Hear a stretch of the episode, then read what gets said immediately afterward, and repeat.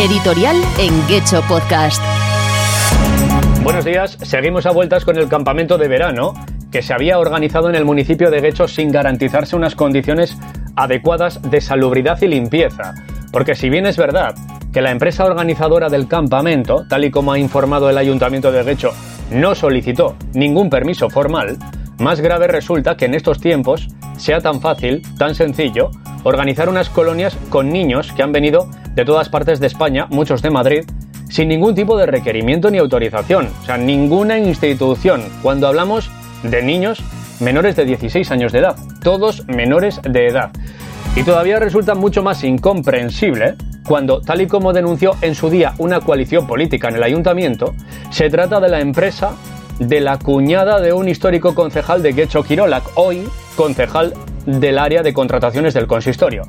Dice la empresa que se encargaba de este campamento que había solicitado muchas veces al club de fútbol propietaria de estas instalaciones que subsanase las deficiencias, lo que viene a demostrar que la empresa organizadora ya era consciente y conocedora del mal estado de las mismas.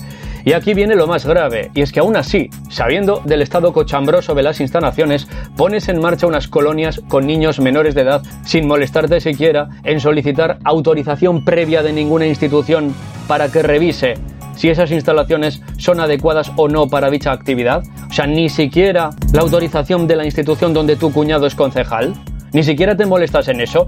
Bueno, pues menuda papeleta tiene ahora este concejal nuevamente, porque ya en 2016 tuvo que salir en defensa de esta empresa de su cuñada por los polémicos contratos de las colonias de verano de Guecho Quirolac, que en su día se venían adjudicando a esta empresa. A ver qué hace ahora este concejal, porque el ayuntamiento ya dice que no va a ofrecer ningún dato más y nos remite a la nota de prensa oficial que han mandado donde únicamente se limita a decir que se trata de una empresa privada y que el asunto no va con ellos ni con el ayuntamiento.